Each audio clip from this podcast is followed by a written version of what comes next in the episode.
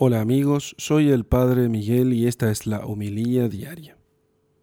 Lectura del Santo Evangelio según San Lucas, capítulo 4, versículos 31 al 37. Bajó Jesús a Cafarnaún, ciudad de Galilea, y los sábados les enseñaba. Quedaban asombrados de su doctrina porque hablaba con autoridad. Había en la sinagoga un hombre que tenía el espíritu de un demonio inmundo y se puso a gritar a grandes voces. Ah, ¿qué tenemos nosotros contigo, Jesús de Nazaret? ¿Has venido acaso a destruirnos? Yo sé quién eres tú, el santo de Dios. Jesús entonces le conminó diciendo, Cállate y sal de él. Y el demonio arrojándolo en medio salió de él sin hacerle ningún daño. Quedaron todos pasmados y se decían unos a otros, ¿qué palabra es esta? Manda con autoridad y poder a los espíritus inmundos y salen. Y su fama se extendió por todos los lugares de la región. Palabra del Señor. Gloria a ti, Señor Jesús. Queridos amigos, los evangelistas repetidas veces señalan la sorpresa de la gente y de los mismos discípulos ante la doctrina de Jesús y de sus milagros, y sienten cierto temor a interrogarle. Era un temor reverencial ante esa majestad de Dios que se manifestaba en Cristo, reflejada en sus palabras y en sus obras, y que se apoderaba de las muchedumbres y las cautivaba.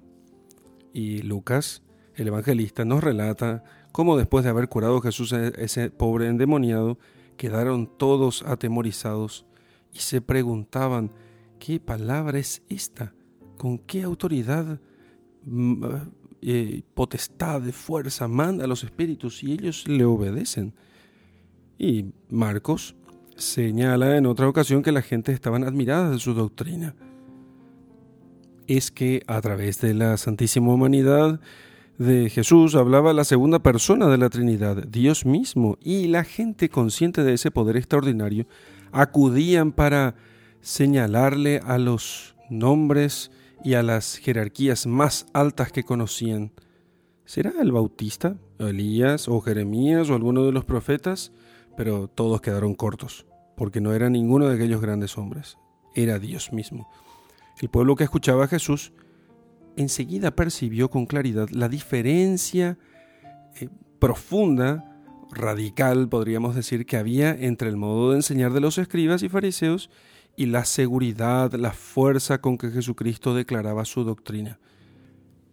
Jesús no expone una mera opinión, ni da muestra alguna de inseguridad o de duda, no cita a otros para poder confirmar su doctrina, como de hecho lo hacían los escribas y fariseos. No habla tampoco como otro profeta en nombre de Dios. No es un profeta más, sino que habla en nombre propio. Yo os digo. Así os enseño yo. Así enseñaba Jesús los misterios de Dios y cómo han de ser las relaciones entre los hombres y cómo han de dar culto a Dios y apoya todas sus enseñanzas con milagros. Así explica su doctrina con sencillez y con potestad porque habla de lo que él ha visto, porque él ha visto al Padre y no necesita de largos razonamientos, apenas los afirma. Nada prueba, no argumenta, no se justifica, solo enseña, se impone porque la sabiduría que de él emana es ciertamente irresistible.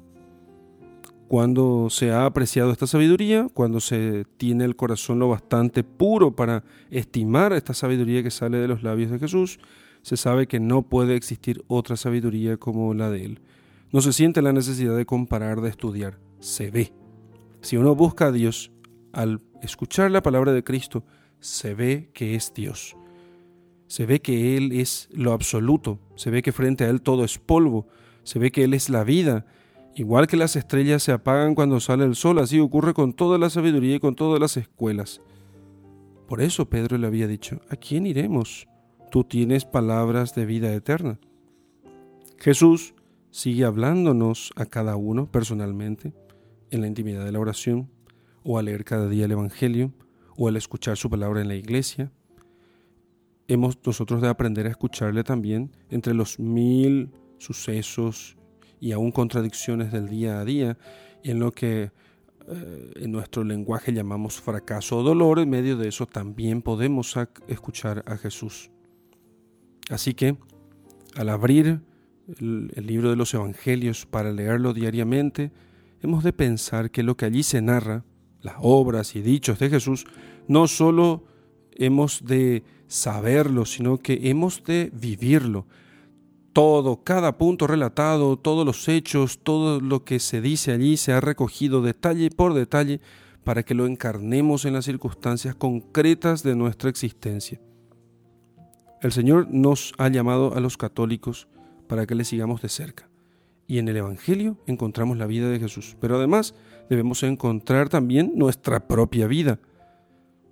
Así que tomemos el Evangelio diario y leámoslo y vivámoslo como norma concreta, porque así han procedido los santos. En el nombre del Padre, del Hijo y del Espíritu Santo. Amén.